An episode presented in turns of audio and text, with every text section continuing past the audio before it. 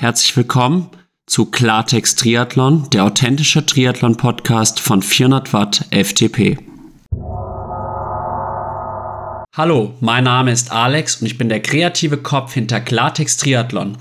Heute habe ich mich mit Yannick Schaufler getroffen, einem deutschen Kurzdistanz-Triathleten, der die Olympischen Spiele 2024 in Paris anvisiert.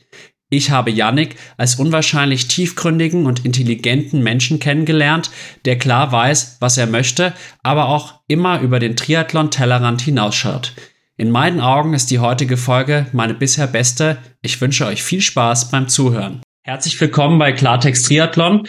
Ich begrüße heute den Yannick Schaufler, einen sehr interessanten deutschen Kurzdistanz-Triathleten. Hallo Yannick, wie geht's dir denn heute Hallo. und stell dich doch mal kurz vor.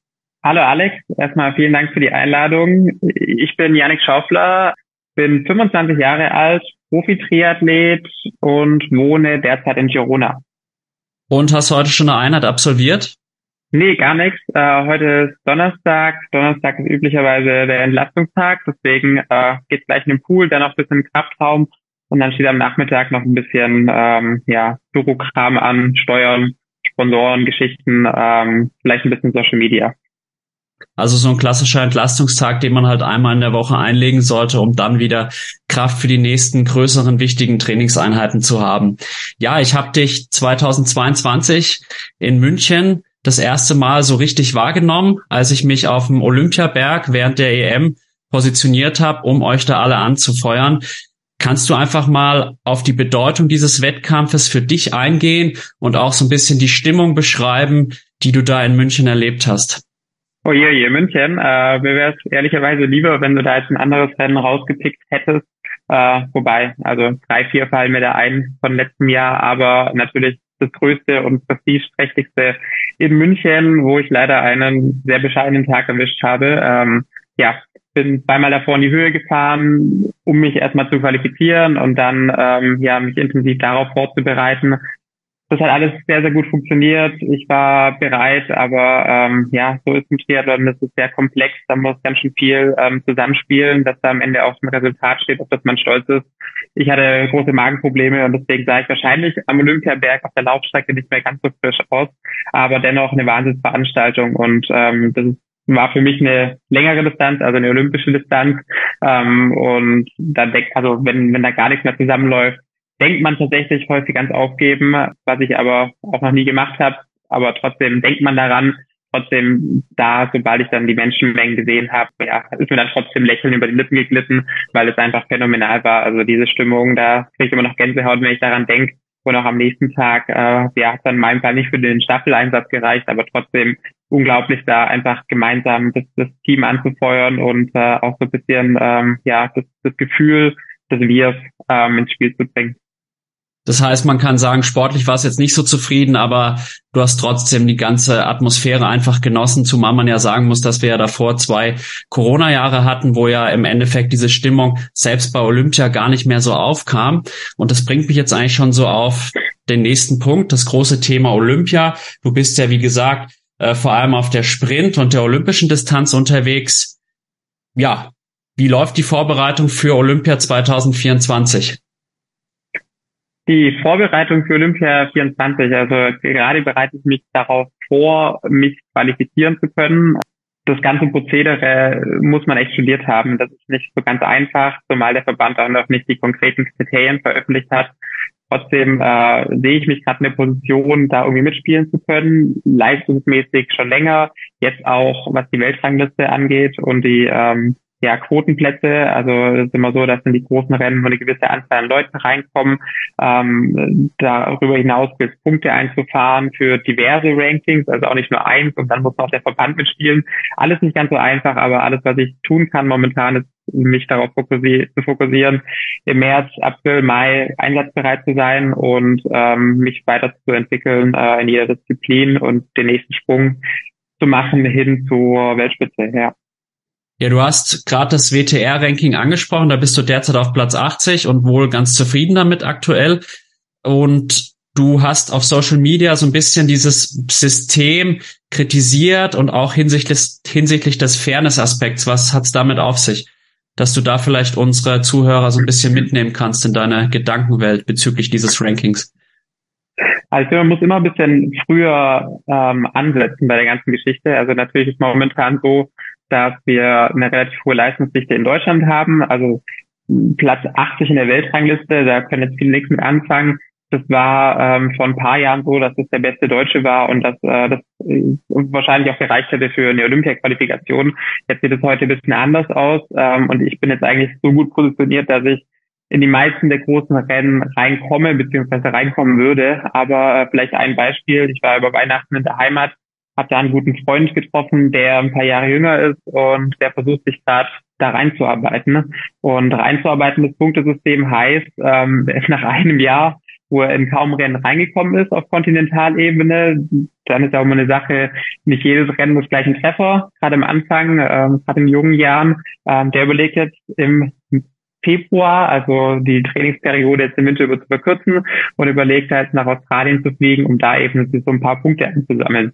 Das ist die Frage, wer kann sich das leisten? Das muss man sich leisten können. Ja, das sind äh, Langstreckenflüge, auch fürs Klima schwierig und ähm, ist dann am Ende der im Ranking vorne, der wirklich besser ist, oder ist der im Ranking vorne, der vielleicht vom Elternhaus mehr Geld zugeschossen bekommt?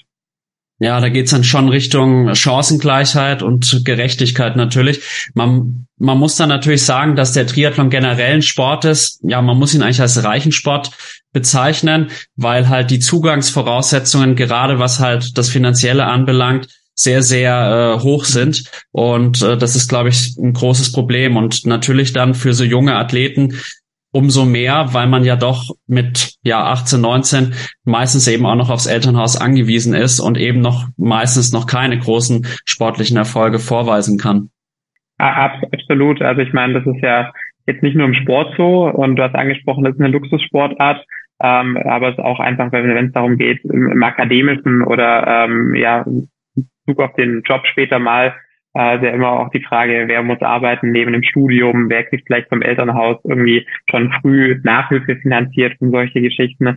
Ähm, ist immer, ist immer schwierig, ja. Aber ich finde, wo es dann fragwürdig wird, wenn wir uns das nicht vor Augen führen, wenn wir nicht wissen, wie privilegiert wir sind, ähm, dann führt es in meinen Augen oder kann das zu einem Zerwürfnis führen. Das ist ja auch, ich finde immer schön den Vergleich, also dieses, dieses System, was wir jetzt haben, ähm, es gibt ein paar, die da oben schon drin sind, dann schießen die sich natürlich auch gegenseitig Punkte zu in diesen großen Rennen. Äh, so ein bisschen zu vergleichen mit Steuerprivilegien für Besserverdienende. Also natürlich ähm, macht da oder ähm, bereiten da wenige das Maul auf, weil man könnte ja übermorgen auch dazu gehören. Und genauso ist mit diesem System. Also wenn ich mal drin bin, ist es umso schwieriger rauszufallen. Und dann profitiere ich natürlich davon, dass diese systemischen Zusammenhänge so sind, wie sie sind. Ja, also ich wollte jetzt eigentlich tatsächlich eher das Sportliche fokussieren, aber unser Gespräch entwickelt sich doch in eine gewisse andere Richtung. Deswegen werfe ich jetzt mal quasi meine Struktur über den Haufen und spreche ich doch gleich mal an auf das Podium-Magazin. Da hast du ja auch einen Beitrag geleistet, auch bezüglich dieses Themas. Vielleicht jetzt erstmal so ganz generell, was ist das Podium-Magazin und warum engagierst du dich dafür?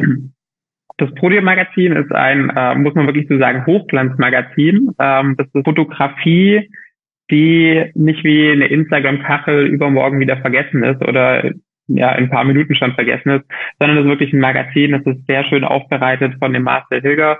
Da, das kann man sich auch auf den Coffee Table legen, also neben die Espresso-Maschine und das ist auch ein Magazin, was auch ich, ich habe äh, jede Ausgabe daheim äh, auch ein zweites Mal noch aus dem Regal nehmen, was dann nicht irgendwie im Papiermüll landet direkt.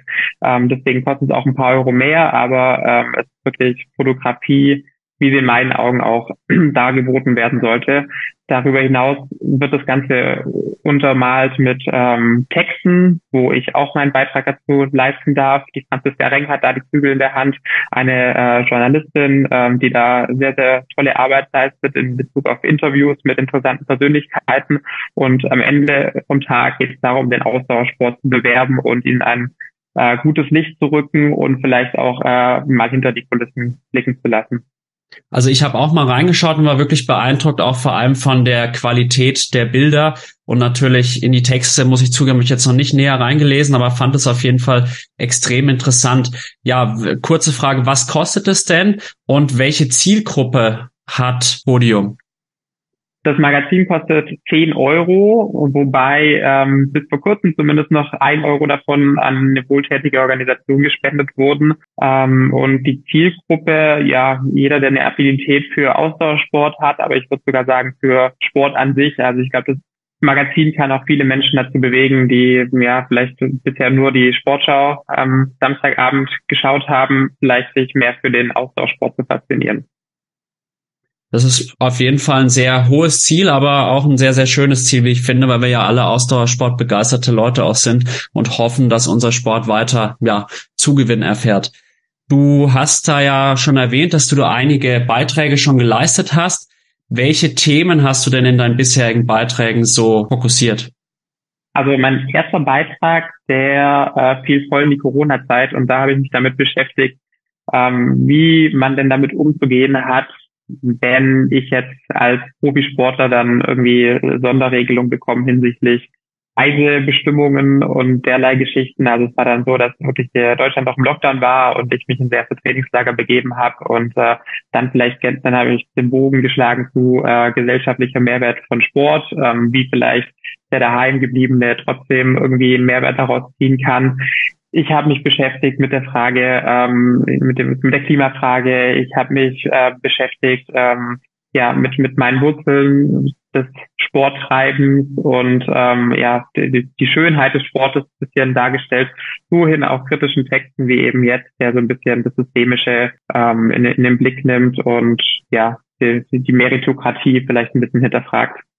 Ja, ich gebe dir mal so ein paar Schlagworte. Du sprichst von privilegierten Ausdauersportlern, der Gefahr eines gesellschaftlichen Zerwürfnisses und thematisierst die Auswirkungen auf die Idee von Chancengleichheit. Und dann noch die Schlagworte, inwiefern schadet das Influencertum dem Leistungssport, Förderstrukturen. Kannst du da noch ein paar Worte einfach zu verlieren, dass die Zuhörerinnen und Zuhörer einen genaueren Eindruck noch haben? Was, was meinst du damit und umreißt es mal bitte so? Also privilegiert bin ich vermutlich in erster Linie einfach, weil ich sehr, sehr frei bin. Also ähm, ein Großteil der Menschen äh, oder ja auch in Deutschland, ähm, die haben irgendwie in, in eine täglichen Arbeit nachzugehen, um ihr äh, Aufkommen finanziell auf die Beine zu stellen, vielleicht eine Familie noch zu versorgen und da bin ich deutlich freier. Und dann geht es natürlich weiter mit den ganzen äh, Reisenden, äh, die gesellschaftlich ja kann man kritisch sehen, sagen wir es mal so. Und dann, wie gesagt, wir haben es angesprochen, ist es eine, eine Luxussportart, also da kommt schon immer, ähm, da hat man schon oft das, das Richtige losgezogen. Und ja, das gibt sich vor Augen zu führen, finde ich. Und ähm, ja, dann, äh, ich habe da ein paar Beispiele genannt. Ähm, ja, es wird oft so, also am, am, am Bartisch am Abend wird der der Vermögensaufbau thematisiert und dann Dinge wie Bitcoin sind im Trend und ähm, ich finde, da muss man ein bisschen vorsichtig sein um eben ja auch der, ähm, dieses äh, das Thema, was ich gerade angesprochen habe, mit der Leistungsgerechtigkeit, das nicht aus den Augen zu verlieren, weil äh, häufig, wenn man da vielleicht mal das bisschen hinterfragt, merkt man, ähm, so gerecht geht es auch im Sport nicht zu, obwohl der Sport ja eigentlich als der Inbegriff des meritokratischen Denkens gilt. Ja, sehr, sehr interessant. Dieses Influencertum, was, was hat's damit auf sich? Glaubst du, dass das Influencertum dem Leistungssport schadet?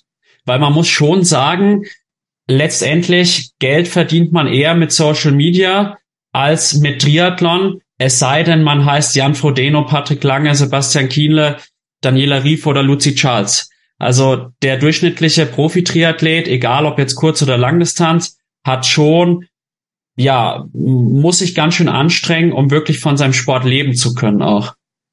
Absolut. Also ich habe mal die Floskel vernommen, dass ein Prozent der TriathletInnen 99 Prozent des Geldes verdienen und dem ist zuzustimmen.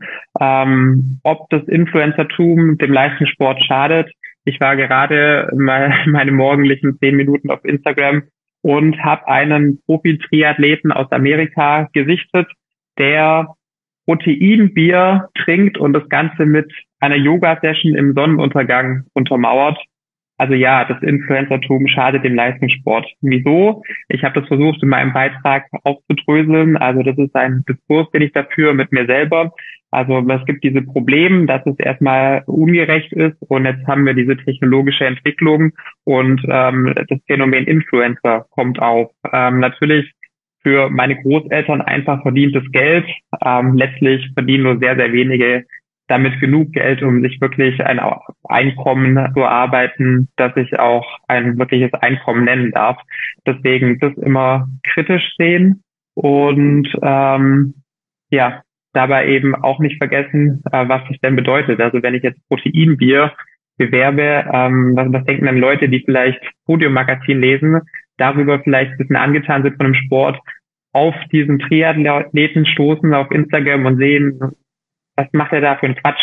Also deswegen, ähm, ja, ist die Frage, ähm, will man das irgendwie staatlich strukturieren, so dass es vielleicht ein bisschen fairer wird, oder überlässt man das dem Markt? Und ich meine, mir, ich als Profisportler falle in das Marketingbudget eines Unternehmens und äh, das wollte ich mir auch vor Augen führen. Und für den für das Unternehmen kann das interessanter sein, wenn ich täglich mein Gesicht in die Kamera halte, als wenn ich den ganzen Winter im, ähm, im Dunkeln arbeite und dann einmal jährlich auf dem Podium stehe.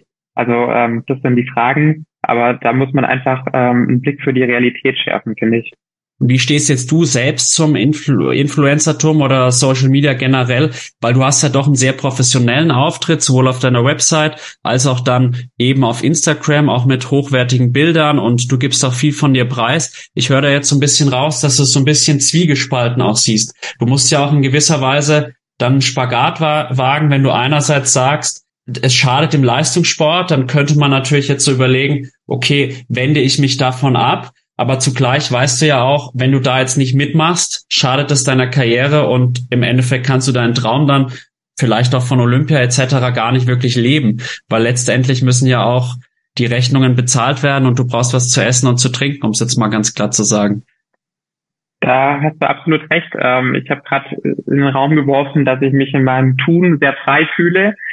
Wenn man sich meine vertraglichen Verpflichtungen auch auf Social Media angeht, anschaut, dann ähm, ist dem vielleicht gar nicht so. Also ich will mich nicht beklagen, ich fühle mich nach wie vor sehr, sehr frei, aber es gibt andere Verträge, ähm, da gibt es dann ganz klare Anzahl an Postings. Da wird auch dann bei den Frauen gern mal der, der Sport-BH irgendwie gern gesehen und solche Geschichten. Also da muss man, finde ich, ein bisschen aufpassen, was bewirbt man denn. Aber in, in meinem Fall Not macht erfinderisch oder beziehungsweise ich bin vor vier Jahren aus der Förderung ausgeflogen aufgrund eines Trainerwechsels. Also in meinen Augen war das nicht rein durch die Leistung begründbar so, ähm, weil ich damals in der U23-Kategorie noch Vize-Europameister geworden bin. Aber ja, dann ist eben die Frage, Fokus voll aufs Studium, das vielleicht früher zu Ende bringen und dann irgendwie den Schritt in den Beruf wagen oder eben dranbleiben und andere Wege finden, sich zu finanzieren. Das finde ich immer fraglich, wenn da Leute das gar nicht, ähm, also das immer vorausgesetzt wird, man hat Geld. Nee, dem ist nicht so. Also das ist ähm, eine Luxussportart, ja, aber ähm, es gibt viele Möglichkeiten, ja, trotzdem da vielleicht ein Bewusstsein schärfen. Ja, also ich glaube, das Witzige eigentlich ist, die Profisportler selbst sind eigentlich, glaube ich, von denjenigen, die die Sportart ausüben, eher bei den Ärmeren. Zumindest die meisten davon. Natürlich, es gibt diese Ausnahmen, die halt einfach durch ihre sportliche Leistung so punkten konnten, dass sie eben davon gut leben können. Das große Geld sitzt ja eigentlich häufig dann auch im Altersklassenbereich bei den ganzen Ironman-Rennen, wo ich halt sagen muss, dass ich teilweise entsetzt darüber bin, dass ich als Lehrer und ich gehöre zu den ja Bestverdiener, also zu den Leuten, die eher mehr verdienen in der Gesellschaft. Und in dem Bereich bin ich dann sogar eher arm. Das finde ich immer sehr ja kurios auf jeden Fall. Ja, absolut. Also ich meine, schön, dass du dir das vor Augen führst. Es fühlen sich ja immer alle zur Mittelschicht zugehörig. Natürlich wollen wir Menschen immer mehr. Also ich habe letztens einen Podcast gehört mit Alexander Zverev, der sich ja so ein bisschen versucht, in die deutschen Medien reinzuarbeiten, nachdem er äh, die, dieses internationale Image lange gepflegt hat. Der meint auch, ja, im Tennissport sei nicht genug Geld und er hätte Kumpels aus dem Football in Amerika und ähm, das sei doch dann wirklich angebracht. Also ich meine, der Text im Podium ist ähm, überschrieben mit verdient also was, was habe ich denn verdient? Also ähm, natürlich kann man es auf die Arbeitszeit runterrechnen, dann haben wir relativ wenig verdient. Aber wenn man das äh, große Ganze in den Blick nimmt, die zehn Jahre, die davor ähm, eingebracht wurden, die die Einbußen vielleicht, dann habe ich vielleicht ein bisschen mehr verdient. Aber ähm, ich bin auch eine ähm, die das Flughafenpersonal, was den deutschen Frankfurter Flughafen säubert, hat eigentlich auch mehr verdient, als danach irgendwie zur Stelle zu gehen und da noch ein bisschen Wohngeld zu beantragen. Das sehe ich auch so. Also ich finde, dass jeder, der sich halt anstrengt und seinen Wert für die Gesellschaft leistet, auch einen, zumindest in einem Land wie Deutschland, ja, gut auskommen soll. Ich wohne jetzt ja selber in München und ich frage mich teilweise wirklich, wie ich nenne es jetzt mal so Geringverdiener hier überleben können, weil auch ich als Lehrer auch auf mein Geld schauen muss und diese diese Mentalität immer mehr zu wollen, ich glaube, die ist wirklich im Menschen verankert, ist aber auch irgendwie kritisch zu hinterfragen und die Frage ist halt eher, ob man nicht auch mal Dankbarkeit entwickeln sollte. Auf jeden Fall. Also ich würde äh, da das Buch, was ich veröffentlicht habe, ähm, das hat so ein bisschen politischen ähm, Anstrich und deswegen wurde ich einem von einer meinem beschämen FDP-nahen liberalen Stiftung äh, interviewt und die hatten mich damals gefragt, was ich mir denn wünschen würde für meine Generation, damit wir in zehn Jahren irgendwie, dass es uns dann besser geht. Und ich habe damals irgendwas gespapelt von die, die Probleme gemeinsam angehen und äh, nach Lösungen suchen. Aber letztlich bin ich dieses Jahr, letztes Jahr darauf gestoßen, dass ähm, das Wichtigste eigentlich ist, sich seiner Privilegien bewusst zu werden.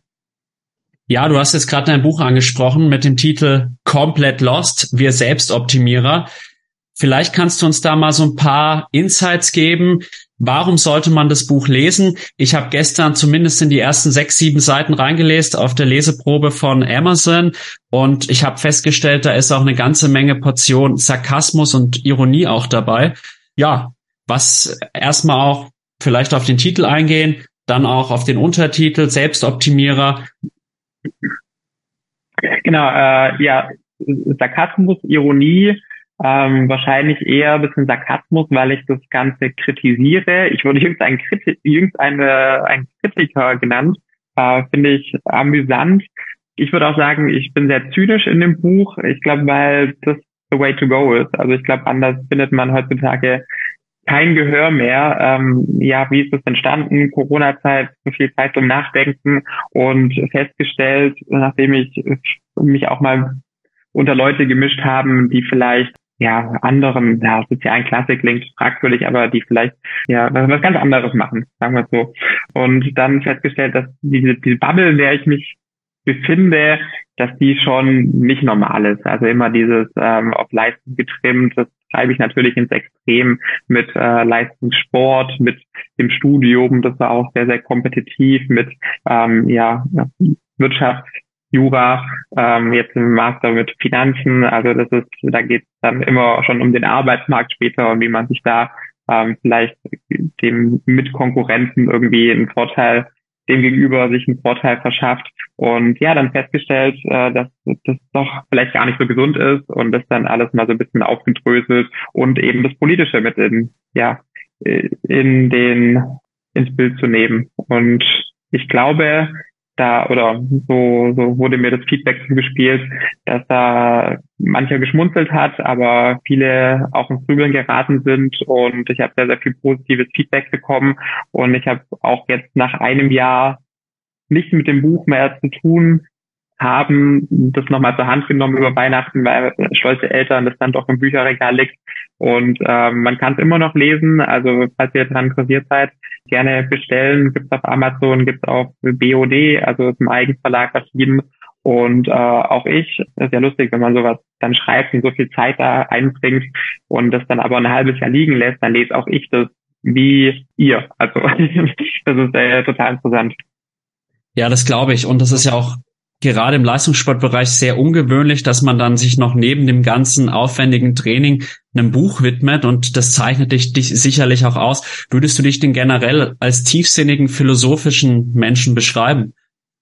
Ich glaube nicht mehr so sehr. Also ich habe gelernt, dass ähm, ja ich, ich verdränge auch viel. Also ähm, man kann natürlich den ganzen Tag da sitzen, Kaffee trinken und über das Leben nachdenken, aber letztlich habe ich andere Ziele noch im Leben, ähm, möchte es vielleicht später noch mal ein bisschen vermehrt verfolgen. Äh, ich merke, dass dieses Schreiben, da gehe ich wirklich von auf, also sich einfach tiefgründig mit einer Sache zu beschäftigen. Also da komme ich gerade ich wirklich in diesen ähm, viel umworbenen Flow, ähm, genau wie im Triathlonsport und deswegen gehe ich ihm auch weiter nach und versuche das weiter zum Wachsen zu bringen. Ja, finde ich auf jeden Fall richtig, richtig cool, weil ja, dieses über den Tellerrand hinausschauen, so ein bisschen sich aus der Komfortzone Triathlon, der Bubble, wie du sagst, herausbegeben, das glaube ich, wird auch dem einen oder anderen ganz gut tun. Und ja, finde ich auf jeden Fall hochinteressant. Du hast dann neben deinem Buch auch noch einen Podcast, der hieß Leistung neu denken. Kannst du ein paar Worte darüber verlieren? Worum ging es in dem Podcast? Ich habe gestern auch mal reingehört. Mit der Linda Saalbach hieß sie, glaube ich. Fand es auch mhm. ja sehr, sehr interessant. Genau, äh, mein Podcast, ja, das Thema damals war Menschen aus dem wirtschaftlichen Betrieb zu interviewen, die auch was mit Sport zu tun haben, sei es, ähm, da sie irgendwie intensiv Sport betreiben neben dem Beruf. Das, da habe ich alle Hochachtung davor, auch weil ich selber diverse Praktika gemacht habe und gemerkt habe, nebenher ist sehr, sehr schwierig. Oder eben die sich beruflich mit äh, der Medienaufmachung oder ähm, Management oder ja einer, einer Marke im ähm, Sportbetrieb beschäftigen oder da ja beruflich aktiv sind. Und da haben wir einfach drauf losgequatscht und ähm, ich habe versucht, den, den Kosmos bisschen zu erweitern, habe dadurch sehr, sehr viel gelernt, aber das dann auch nach zehn Episoden hat das Projekt ähm, ja nicht weggelegt, aber habe gedacht, das ist ein guter Abschluss und demnach das auch nicht weiter verfolgt. Das heißt, da ist jetzt nichts weiter geplant. Nee, ich meine, es gibt ja gibt genug andere Menschen, die äh, Menschen interviewen und irgendwie zu ihrem Tun und Machen interviewen. Ja, man merkt, also ich bin ja jetzt auch selber zum Podcaster geworden. Es steckt auch ganz schön viel Arbeit dahinter mit Vorbereitung, dann dem Gespräch selbst. Nachbereitung, Veröffentlichung auf diversen Plattformen, Bewerben etc. ist auch sehr, sehr viel Aufwand und da kann ich dann durchaus verstehen, du hast ja viele andere Projekte, wie mit Podium, wie mit deinem Buch dann auch, dem Training an sich, Social Media, da kann ich dann auch verstehen, dass du da dann auch mal ein bisschen kürzer getreten bist in der Hinsicht. Hat es einen bestimmten Grund gehabt, dass du gesagt hast, nach zehn Folgen, das reicht? Ja, auch weil der Sport wieder Fahrt aufgenommen hat. Also das war Anfang 2021 und ähm, ja, hatten wieder so eine richtige Saison und das ist zeitaufwendig. Also da geht ganz schön viel Aufwand in die, in die Planung, ähm, in die mediale Aufbereitung, in dem, ja, ich bin viel auf Reisen ne, ähm, und eben, ja, Fokus aufs Training. Also ich finde, die 20er sind dazu da, irgendwie sich auszuprobieren, vielleicht in vielerlei Bereiche auch mal reinzuschnuppern. Aber letztlich muss man irgendwann seine äh, Prioritäten festlegen und meine Priorität eins ist ganz klar der Sport und ähm, ich will mir da nicht in fünf Jahren sagen lassen müssen, dass ich da irgendwie Abstriche gemacht habe wegen anderen Projekten, die ähm, ja diese Zielstellung vielleicht nicht ganz verfolgen. Ja, gut, das kann ich gut nachvollziehen. Und ja, Olympia rückt ja auch immer näher. Das war ja eigentlich unser Eingangsthema.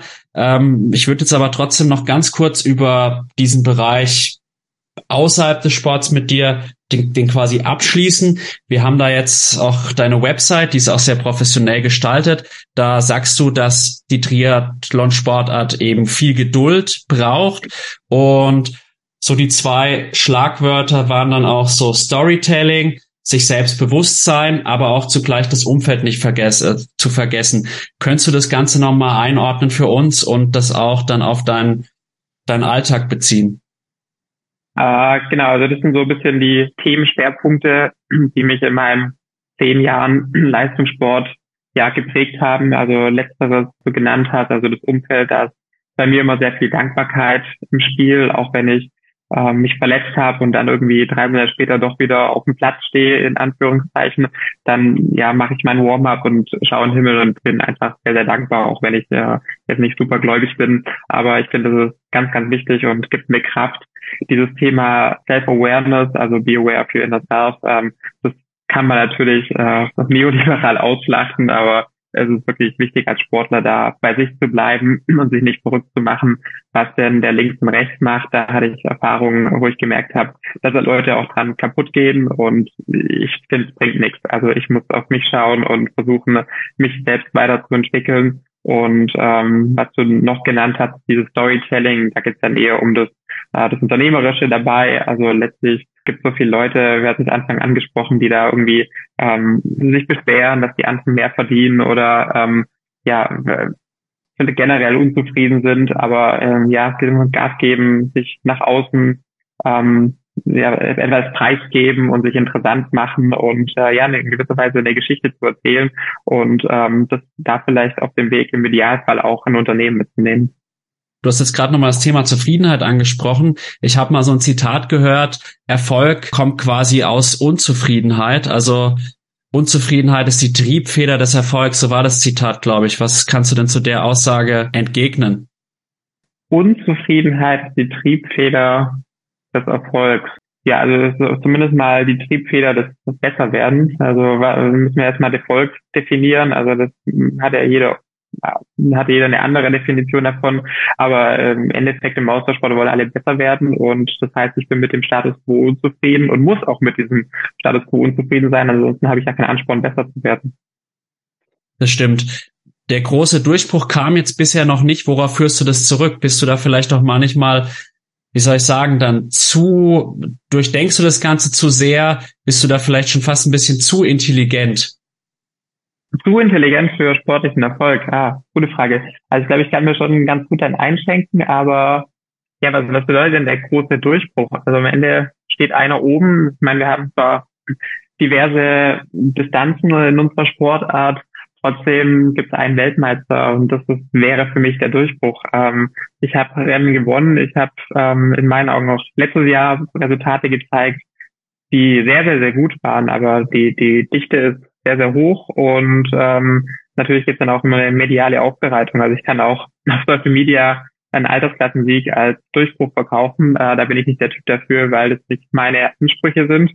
Ähm, bin ich zu intelligent für den Sport? Glaube, glaube ich nicht. Ähm, ich glaube, dass oder ich vertraue da auf den Prozess, auf die äh, längfristige Perspektive. Ich möchte äh, nächstes Jahr, ich habe wirklich mittlerweile das Gefühl, nächstes Jahr kann dieser besagte Durchbruch kommen, ähm, aber gehört schon viel dazu. Also ich meine, äh, ich bin da äh, aufgewachsen und dann vielleicht auch mal irgendwie ein bisschen in eine andere Schiene abgedriftet, jetzt nicht im negativen Sinne, aber habe einfach viele Interessen dann äh, hatte ich auch Schwierigkeiten im Sinne von Verletzungen, Probleme mit dem Verband. Ähm, ja, hatte lange so ein bisschen Startup-Charakter auch. Das trägt auch nicht dazu bei, dass der Athlet glücklich ist, weil, wie wir alle wissen, so ein glücklicher Athlet ist äh, ein erfolgreicher Athlet.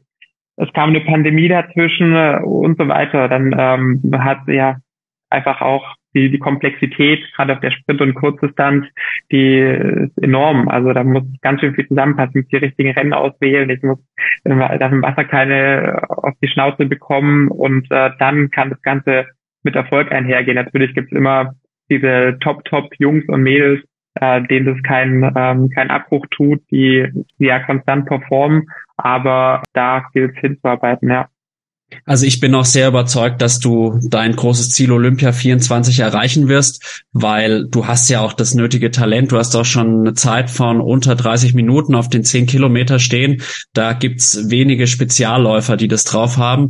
Und ja, wie du gesagt hast, es gab auch jetzt dieses Jahr schon gut, ein gutes Weltcup-Ergebnis. Ich glaube, du wurdest Vierter im Weltcup. Im November war das, glaube ich. Und ich, ich habe da natürlich nochmal jetzt so nachfragen wollen, weil manche Sportler, da habe ich immer so den Eindruck, die fokussieren sich halt sehr auf den Sport, die haben so ein bisschen so eine Scheißegalhaltung und äh, vielleicht ist es dann manchmal so auch auf mentaler Ebene halt förderlich für die sportliche Leistung eben. Da dahingehend war eigentlich meine Frage intendiert und ich finde, also ich drücke dir auf jeden Fall die Daumen, dass du das dann im nächsten Jahr alles alles zeigen kannst. Du hast jetzt auch schon so ein paar Rückschläge angesprochen und auch Auseinandersetzungen. Du wurdest ja auch letztes Jahr nochmal am Knie operiert. Was war die Ursache dafür und ja, wie hast du dich dann wieder zurückgearbeitet in die Saison? Eine Ursache, also ein Trauma, wie man das medizinisch sagt, gab es wahrscheinlich gar nicht so richtig. Also eine, eine Schwimmwende, da hat Klick gemacht. Also das war dann der, ja, der letzte Tropfen. Ähm, Wahrscheinlich ist es so ein bisschen genetisch bei mir ein Problem, da das andere Knie auch schon mal operiert wurde. Damals war es so, dass ich dann wirklich ähm, alles auf den Kopf gestellt habe, den Trainer gewechselt habe. Das hatte sehr, sehr viele auch unschöne Folgen, aber bin sehr stolz, den Schritt gegangen zu sein.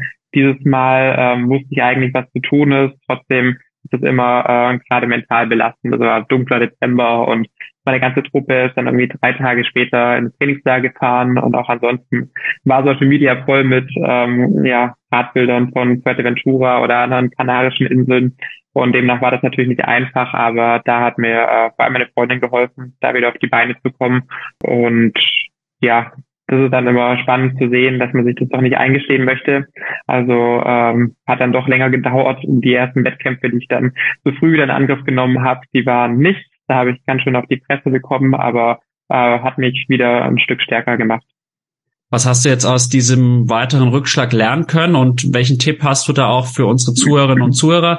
Was ich noch ergänzen möchte ist, ich kann mich da sehr, sehr gut reinversetzen, weil ich ja in den letzten Jahren auch gesundheitliche Probleme hat und hatte, habe. Und ja, wenn man den Sport liebt, und das ist jetzt egal, ob man das als Profi macht oder als Altersklassenathlet, dann tut es umso mehr weh, wenn man sieht, mal Mensch, der, der da der darf jetzt trainieren in der Sonne in Fuerteventura und kann eine 200 Kilometer Tour machen, weil so als Sportjunkie, das, das tut einfach weh. Das kann ich voll nachvollziehen. Aber gut, was hast du jetzt daraus gelernt und welchen Tipp hast du für unsere Zuhörerinnen und Zuhörer hinsichtlich solcher Rückschläge?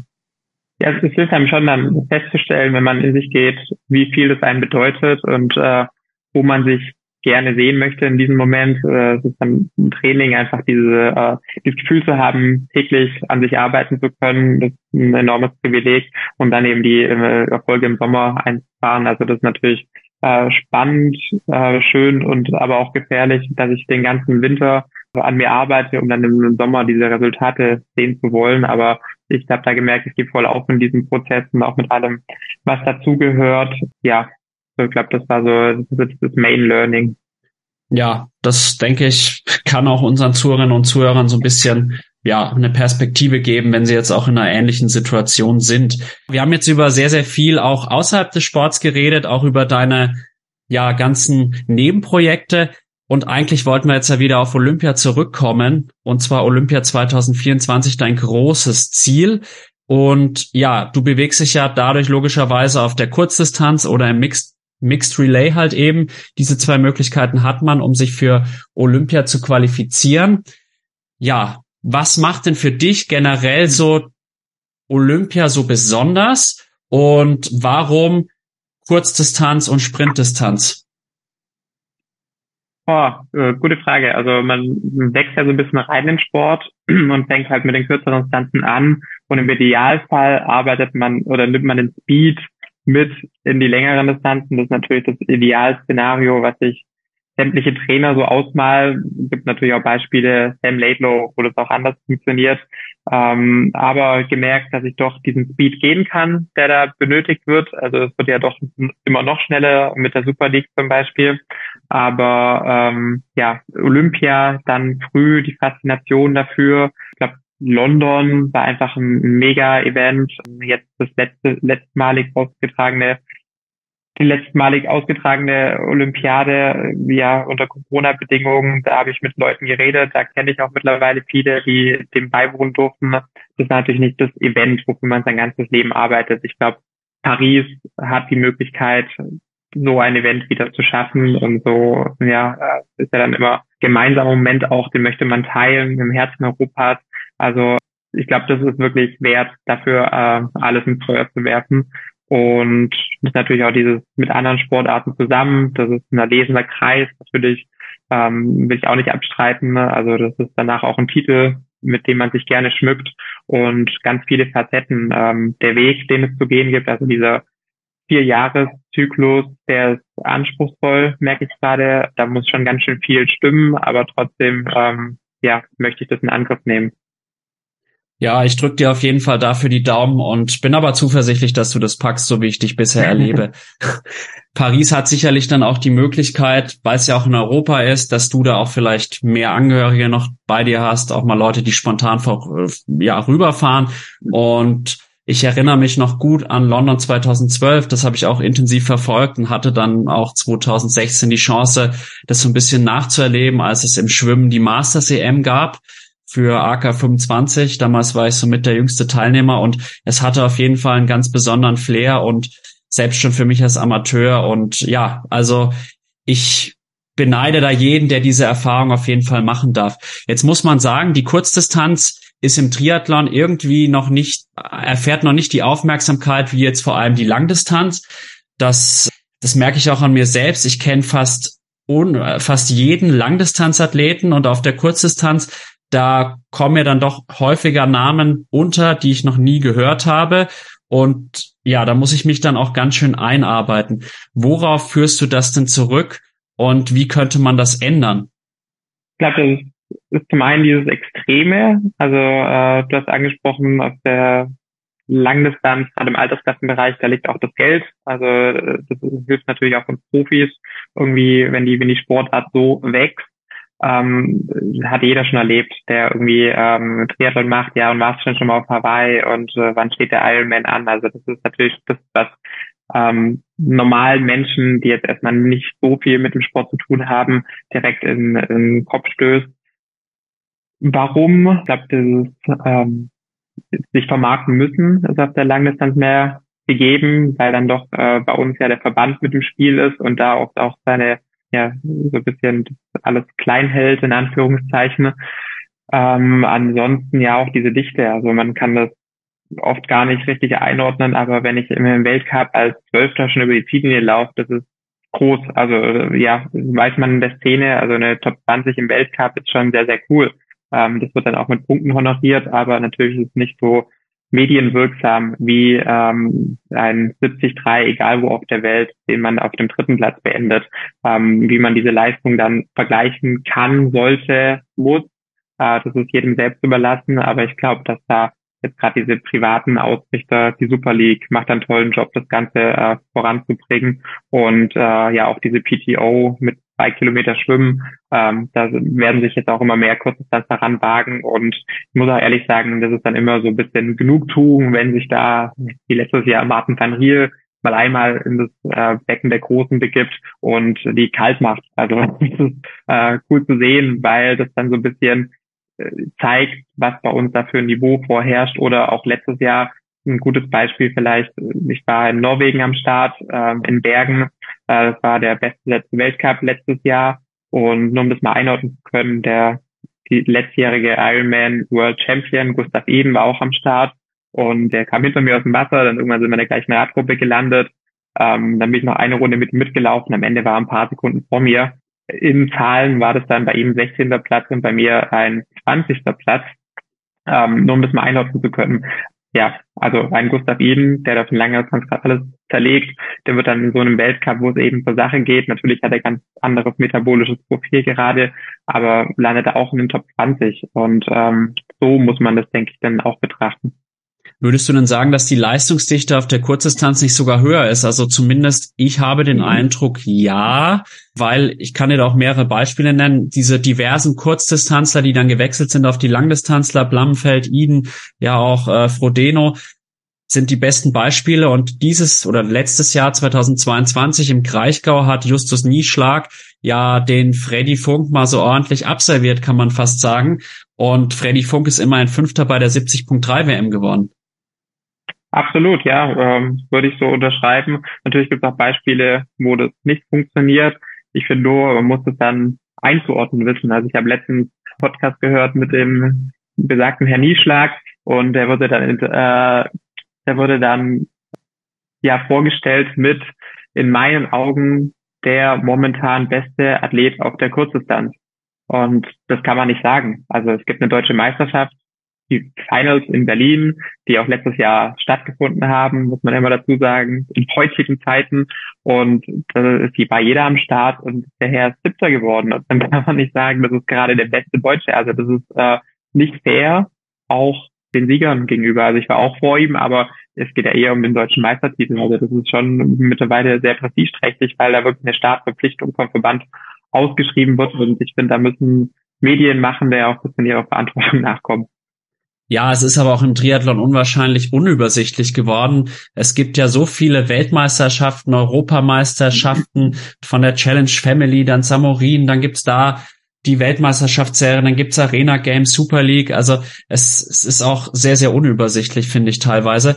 Wie könnte man das denn ändern, dass ja die Kurzdistanz in Zukunft ja mehr Wertschätzung vor allem erfährt? Weil im Endeffekt ist es so, alle vier Jahre haben wir diese Wertschätzung aber während den vier Jahren dazwischen immer halt nur bei einzelnen Events wie der WM oder so, wohingegen ja Ironman irgendwie da einfach einen gewissen Vorsprung hat.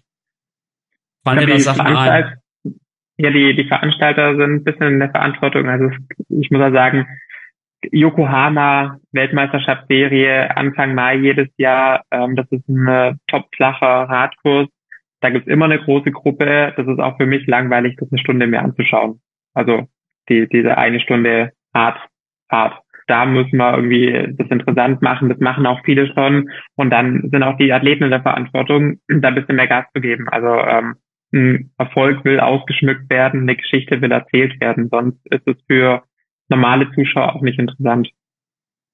Wie siehst du jetzt die Zukunft des Triathlons? Weil ich habe jetzt schon ein paar neue Formate angesprochen. Super League in München, da war man sehr nah am Athleten dran. Es war spektakulär.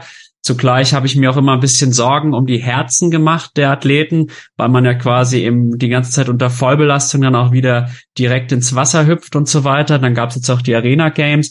Jetzt gibt's da die PTO mit den neuen, ja, sag ich mal, Mitteldistanzen, die so leicht abgewandelt sind. Was, was wünschst du dir für den Triathlon? Was ist in deiner, Ans deiner Ansicht nach ja ein gutes Format für die Zukunft? Also für den Athleten selbst ist wahrscheinlich, war das noch nie so rosig, in den Sport einzusteigen oder da gerade im Profifeld Fuß zu fassen, einfach weil es so viele Möglichkeiten gibt, weil auch Geld im Spiel ist, das erste Mal so richtig. Ähm, wo die Reise hingeht, kann ich dir nicht so genau sagen. Das wird auf jeden Fall noch kompetitiver. Es wird wahrscheinlich noch schneller auf jeder Distanz. Ähm, und ich hoffe, dass wir den Sprung schaffen, weg von diesem ähm, total kommerzialisierten, weil ich war auch in der Super League vorletztes Jahr am Start und äh, man wird schon ganz schön gescheucht. Es sind schon ganz schön viele mediale Verpflichtungen und ganz schön viele Produkte, die man noch in die Kamera hält. Und da müssen wir ein bisschen aufpassen, dass wir da ja dem Sport keinen, ja, den nicht ins negative Licht drücken. Ja, das, da schließe ich mich einfach nur an. Und was, was mir mal auffällt, gerade jetzt auch hinsichtlich Olympia, ist jetzt eher, geht auch ein bisschen weg vom Triathlon. Man hat den Eindruck, man orientiert sich in den Formaten immer mehr am Zuschauer, quasi an der Unterhaltung. Ich persönlich finde es auch sehr, sehr schade. Bestes Beispiel wären jetzt zum Beispiel die 50 Kilometer gehen und die jetzt geskippt wurden. Man hat jetzt nur noch äh, 35 Kilometer und ich glaube, bei Olympia wird sogar verbannt lang, langfristig. Wie findest du diese Entwicklung, dass es immer mehr der Unterhaltung dienen muss? Sollte man nicht auch die Tradition des Sports bewahren? Äh, gute Frage. Also eigentlich ist ja schon immer so die Nachfrage bestimmt das Angebot. Also sieht man ja, wenn man Wintersport schaut, jetzt im Winter, ähm, das ist, macht Sinn, Wintersport im Winter. Aber äh, Deutschland ist ja total Triathlon verrückt und demnach läuft es halt auch das ganze Wochenende über. Ob dann auch Bobfahren die ganze Zeit gezeigt werden muss, das finde ich jetzt persönlich nicht so spannend, aber da sind wir halt erfolgreich. Ich habe schon mit Leuten geredet, wenn es um Spitzensportförderung geht, die schon immer sagen, ja, es müssen, müssen dann auch irgendwie Medaillen dabei rauskommen. Dem würde ich teilweise zustimmen, aber ich denke auch, dass der Spitzensport da mehr Werte vermitteln kann, und auch soll. Und demnach ähm, darf man auch das Traditionelle beibehalten.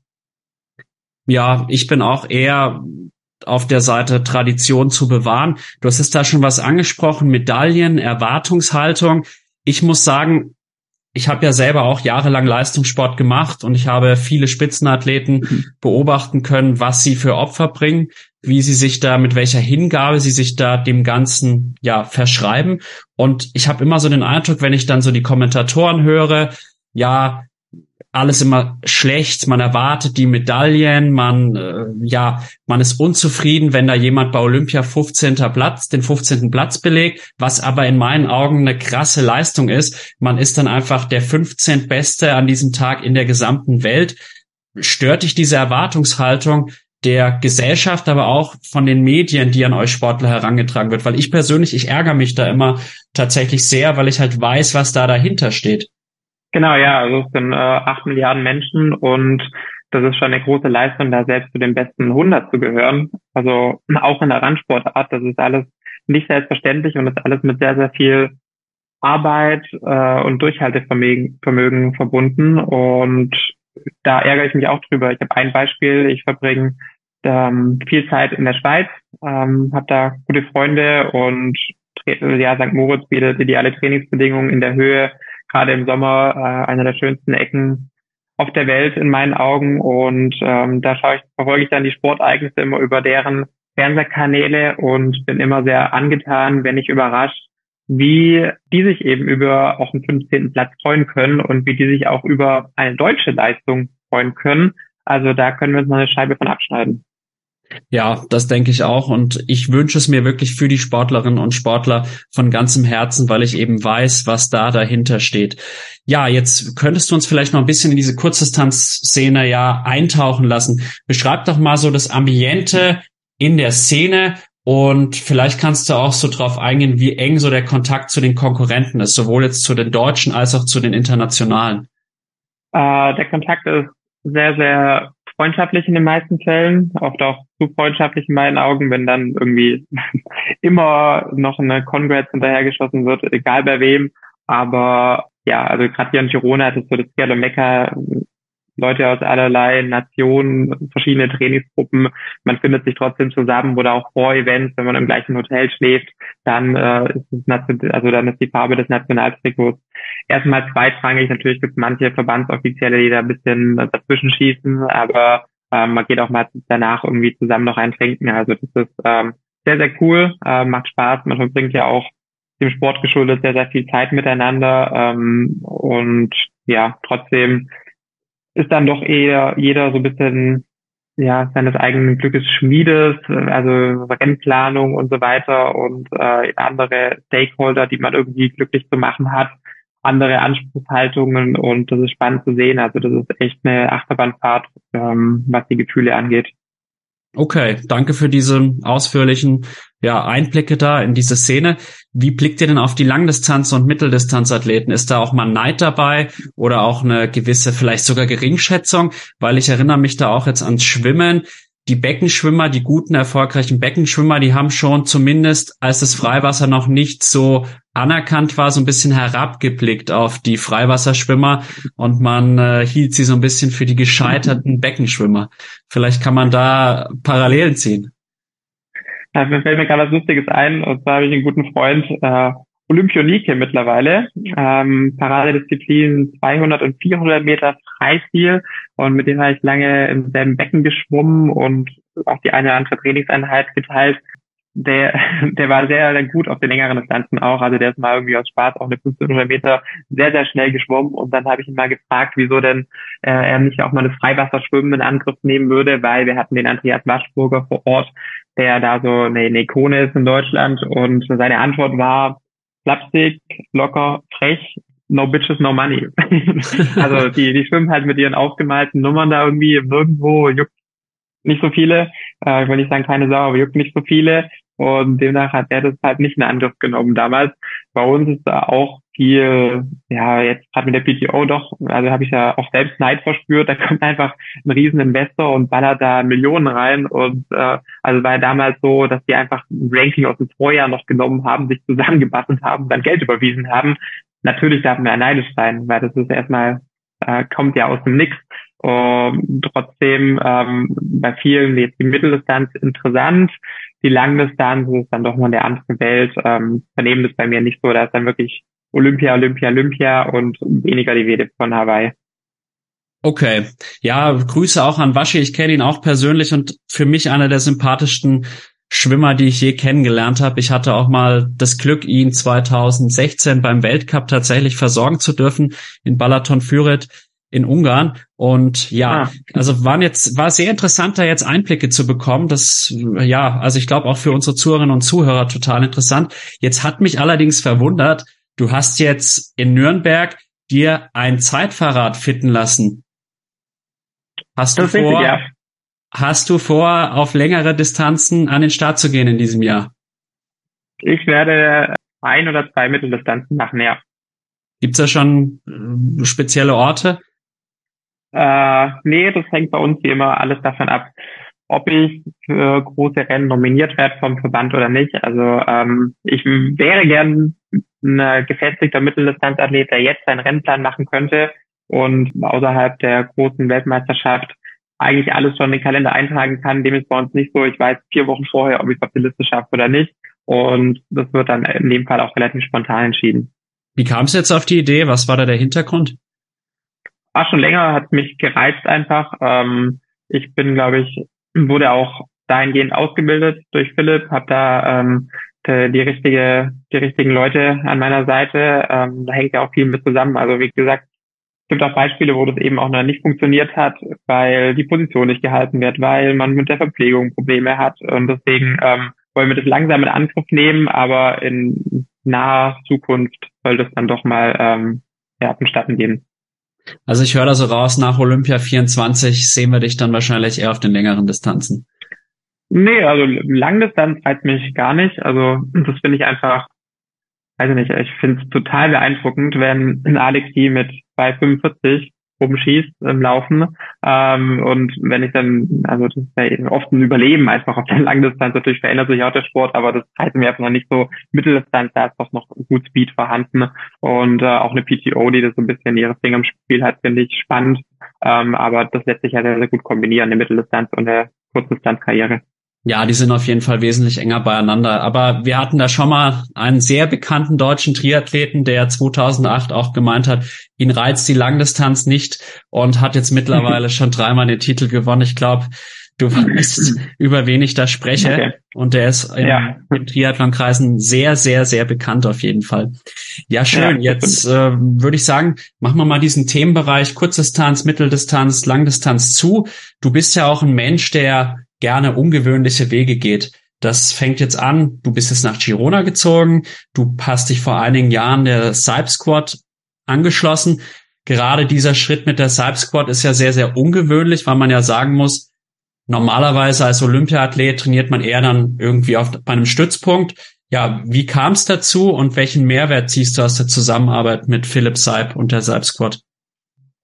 Ja, ich meine, wenn ich in den Verbandsstrukturen bin, dann habe ich immer den Trainer zu nehmen. Natürlich gibt es eine Auswahl, die einem dargeboten wird, aber äh, in meinem Fall war ich da gerade mit dem Studium noch an äh, einen Standort gebunden und ähm, war aber mit, also war ständig verletzt und in meiner Leistungsentwicklung nicht so zufrieden, deswegen bin ich den Weg damals gegangen. Das ist eine längere Geschichte, ähm, die zu, ja, was den Prozess angeht, die ist, glaube ich, dann doch von Erfolg gekrönt mittlerweile.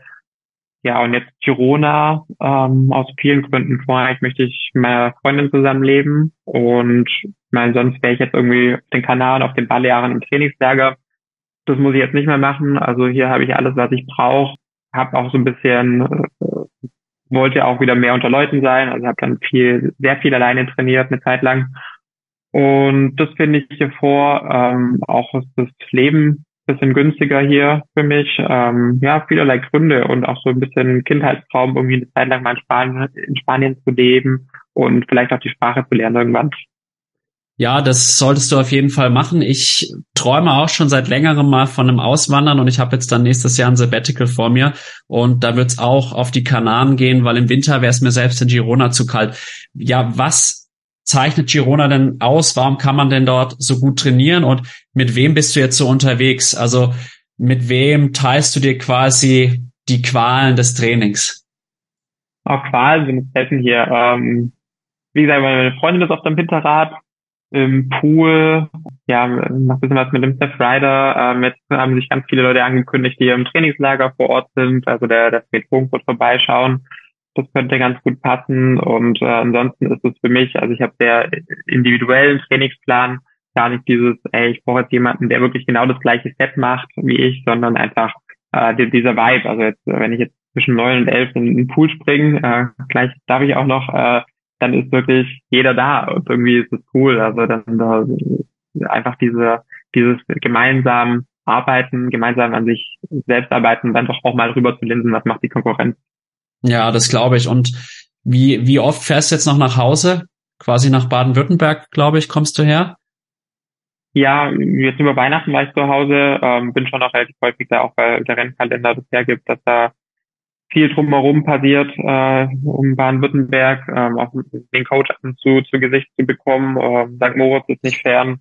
Wie sich das jetzt zukünftig entwickeln wird, kann ich noch nicht sagen. Okay, naja, lass mal einfach mal die Zukunft ja entscheiden. Und jetzt beim Philipp ja. Seib, kannst du vielleicht noch ein paar Worte ja verlieren darüber, was kennzeichnet denn sein Training und warum ist, also warum unterscheidet er sich von anderen Trainern? Worauf führst du seinen großen Erfolg zurück? Ich habe jetzt auch vor ein paar Tagen mit Jan Strattmann gesprochen. Da haben wir auch über Björn Geßmann gesprochen, den er als sehr empathischen Coach ja beschrieben hat, der aber auch ein bisschen einen anderen Ansatz verfolgt als jetzt zum Beispiel Philipp Seib. Ja, der Philipp nimmt wirklich den Menschen und die Gesundheit in den Vordergrund. Also er ist dafür bekannt, dass er ähm, Leute, die immer so ein bisschen ja, halb verletzt sind und deswegen nicht ihr ganzes Potenzial ausschöpfen können, dass er die wirklich äh, auf die richtige Spur bringt und äh, ja, den Gesundheitsaspekt. Also macht keinen Sinn, irgendwie sich da irgendwie kaputt zu trainieren und im Winter schon Rekorde aufzustellen. Ich muss ähm, ja mich darauf einstellen, dass, dass eine Saison lang wird.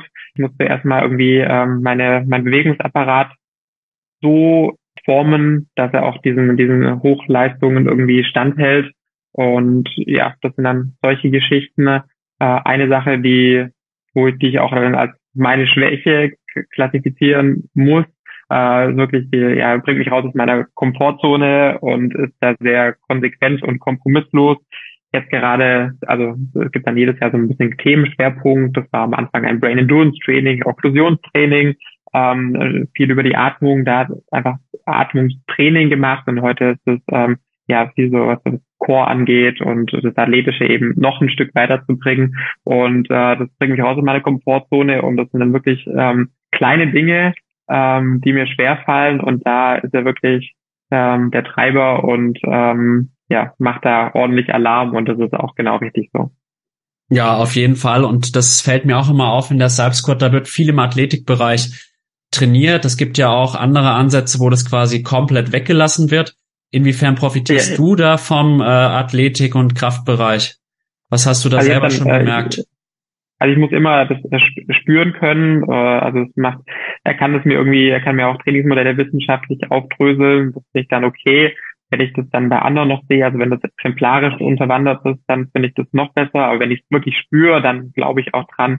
Ähm, und äh, also er ist nicht nur Trainer, er ist auch so ein bisschen Coach, Mentor. Er hat mich ausgebildet und äh, deswegen habe ich auch den Blick, den ich habe äh, auf andere Dinge. Und wenn ich jetzt sehe, dass Leute, was die jetzt schon wieder in Trainingslagern veranstalten, also da wirklich 40 Stunden abreisen und äh, die Hauptsache die 100 Kilometer am Laufen noch voll machen, ich dann aber ein Video Videoausschnitt sehe, Medien, die, also der, der Long dann am Sonntag dann noch vonstatten geht, ja, das ist nicht schön, das ist ein Geschleppe. Das, also, dann weiß ich, also, es bringt relativ wenig. Also ich brauche diese Leichtigkeit und darüber, dafür muss eben das Athletische gegeben sein. Und da hat er mich wirklich jahrelang getrieben mit diesem Techniktraining und mittlerweile habe ich einfach viel weniger Beschwerden. Äh, also klopp, klopp, klopp, aber ähm, ja, außer dieser Kniegeschichte ähm, kam jetzt letztes Jahr zum Beispiel gar nichts, einfach weil ich auch sehe, wenn ich die Bilder vergleiche, wie ich damals gelaufen bin, wie ich jetzt gelaufen bin. Und ähm, dann denke ich bei anderen, die auch in der Weltspitze mitmischen, oft so, ei, ähm, also was, was da gerollt und gedehnt werden muss oder Physiobehandlung, dass das überhaupt ähm, in der Wettkampfperformance umgesetzt werden kann, ei.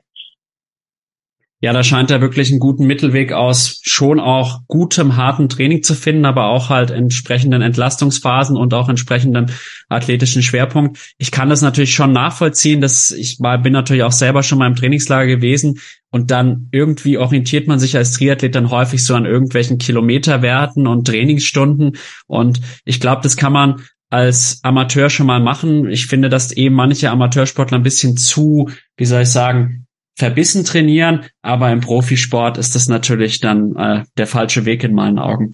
Du hast jetzt ja auch schon deine, deine Freundin angesprochen. Das ist jetzt so das letzte Thema, was ich hier ansprechen möchte. Die Dominka Chuck, sie ist selber auch Triathletin. Wie habt ihr euch denn kennengelernt? Also, Dominika Chuck äh, ist gerade hier auch, äh, hat einen anderen Namen. Dominika ähm, kommt aus Ungarn und macht auch Triathlon, so haben wir uns kennengelernt. Ich habe sie dabei angesprochen, aber ohne Intention, weil sie bei einem Race Briefing zwei unterschiedliche Schuhe hatte. Und äh, ja, so ist das Ganze entstanden. Und äh, mittlerweile, ein Jahr später, leben wir zusammen, äh, teilen den Alltag. Ist oft nicht ganz einfach, weil doch Höhen und Tiefen des des Leistungssportes aufeinander prallen und äh, aber trotzdem haben wir eine unglaublich schöne Zeit und bin sehr, sehr dankbar dafür. Ja, das freut mich auf jeden Fall. Welchen, ja, was hat sie mit der Geschichte mit den zwei Schuhen auf sich? Was war da der Grund dafür? Das ist vielleicht ganz unterhaltsam für unsere Zuhörerinnen und Zuhörer. Äh, ja, genau. Sie war mit einer Freundin dort und damals auch mit Maske. Also es war wirklich, äh, hat mich einfach interessiert. Ich habe ja gar nicht erblickt, irgendwie natürlich am Anfang doch immer das Optische, was äh, den Unterschied macht. Aber ähm, ich stand da mit auch einem Freund in dieser Schlange hinter ihnen und die hatten beide wirklich unterschiedliche Schuhe an. Aber also gleich unterschiedlich. Und dann haben wir gedacht, ja gut, vielleicht haben sie erst einmal gedacht, vielleicht haben sie sich zwei Paar Schuhe gekauft und dann getauscht wenn, wenn sie die gleiche Größe haben, dann irgendwie doch ähm, nach, also wir sind direkt vom Radfahren gekommen, festgestellt, nee, das kann nicht sein, weil sie sind ja gleich unterschiedlich, da muss eine Special Edition sein, aber die waren so unterschiedlich, dann haben sie vier Paar Schuhe gekauft äh, und dann muss man einfach nachfragen und ja, so ist es entstanden. Eine ganz witzige Story. Wie schaut jetzt der, der Beziehungsalltag zwischen zwei Profi-Triathleten aus? Nimm uns mal mit in deinen Alltag. Welche welche Stärken hat eure Beziehung? Oh, welche Stärken hat unsere Beziehung? Also wirklich, ähm, ja, wir, wir teilen die hoch, aber wir teilen auch die tief. Also ich weiß noch, ich hatte, wie gesagt, du hast diesen äh, Weltcup-Erfolg angesprochen. Letztes Jahr, sieben Tage vorher, hatten wir die Schulter zerrissen im Training. Ähm, also so, dass ich dann aus dem Becken gestiegen bin und den Arm nicht mehr anheben konnte. Das war äh, welchen Panik versetzt, äh, welchen Panik verfallen ohne sie. Und letztlich lag ich dann hier auf dem Fußboden und sie hat dann irgendwie mit ihren Stehen den Kenntnissen, ja, Bewegungsapparatkenntnissen, die sie aus dem Schwimmsport so übernommen hat, aus jungen Jahren, hatte da versucht, mich wieder hinzubiegen und hatte es auch einigermaßen hingekriegt vor dem Physio am nächsten Tag. Also konnte dann noch weiter trainieren, mit Vorsicht. Aber ja, ich weiß nicht, ohne sie wäre ich wahrscheinlich äh, im Boden versunken, weil da war halt eine Riesenreise angestanden, richtig Geld in die Hand genommen und äh, wollte da auch wirklich nochmal die Form unter Beweis stellen. Ja, solche Geschichten im Alltag haben wir das, also ein Riesenprivileg, ohne Frage, also dass wir da wirklich äh, sehr so viel Zeit miteinander verbringen können. Ich sehe es bei anderen meines Alters, die in den Beruf einsteigen und dann, da sieht man sich vielleicht mal abends ähm, und am, am Tag des Wochenende frei, wo man dann doch sehr erschlagen ist. Wir sind auch oft erschlagen vom Training, aber wuppen das eigentlich doch sehr, sehr gut.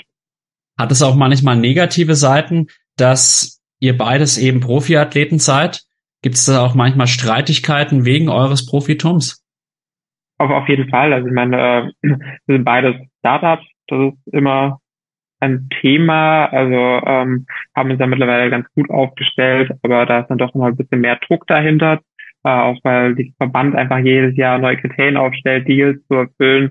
Ähm, ein Beispiel, Marokko sind wir beide gestartet äh, letztes Jahr. Ich hatte ein sehr gutes Rennen, bin Zweiter geworden die einen rabenschwarzen Tag. Ähm, damit will man dann handeln irgendwie in einem 8 äh, Quadratmeter Hotelzimmer danach. Das ist nicht einfach, aber trotzdem ähm, wächst man auch dadurch, glaube ich.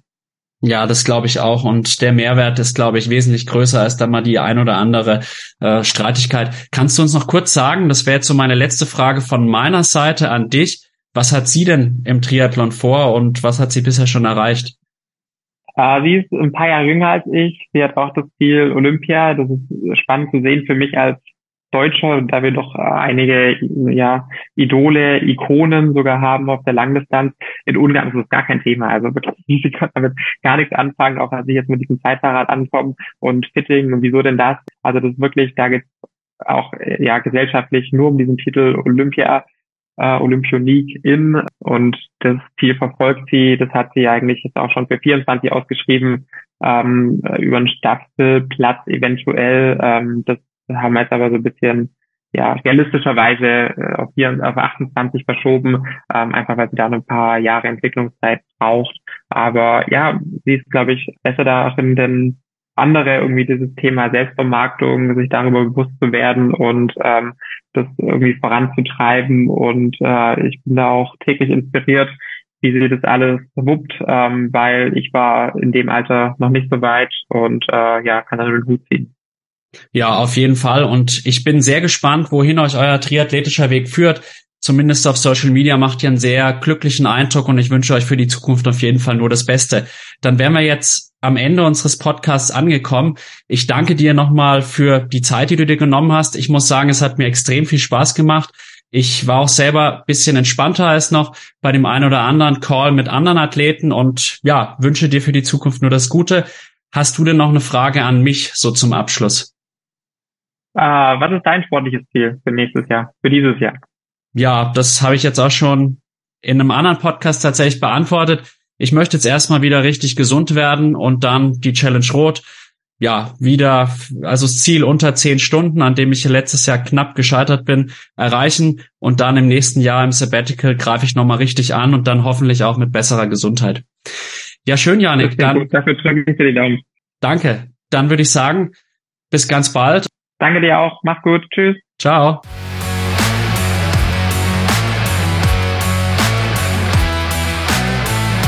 Liebe Zuhörerinnen und Zuhörer von Klartext Triathlon, dem authentischen Triathlon-Podcast von 400 Watt FTP. Ich hoffe, euch hat mein Gespräch mit Yannick Schaufler genauso gut gefallen wie mir. Ich habe Yannick als unwahrscheinlich tiefgründigen und intelligenten Menschen kennengelernt, der uns tiefe Einblicke in sein Privat- und Sportlerleben gegeben hat. Vielen Dank dafür. In der nächsten Folge von Klartext Triathlon spreche ich mit Luca Schwoid, einem alten Kumpel aus Würzburger Zeiten und Überschwimmer der Triathlon-Szene. Seid gespannt. Wenn euch meine Arbeit und mein Podcast gut gefallen, dann unterstützt mich, indem ihr meinen Kanal auf Social Media, Instagram und Co. teilt. Vielen Dank, bis bald, euer Alex.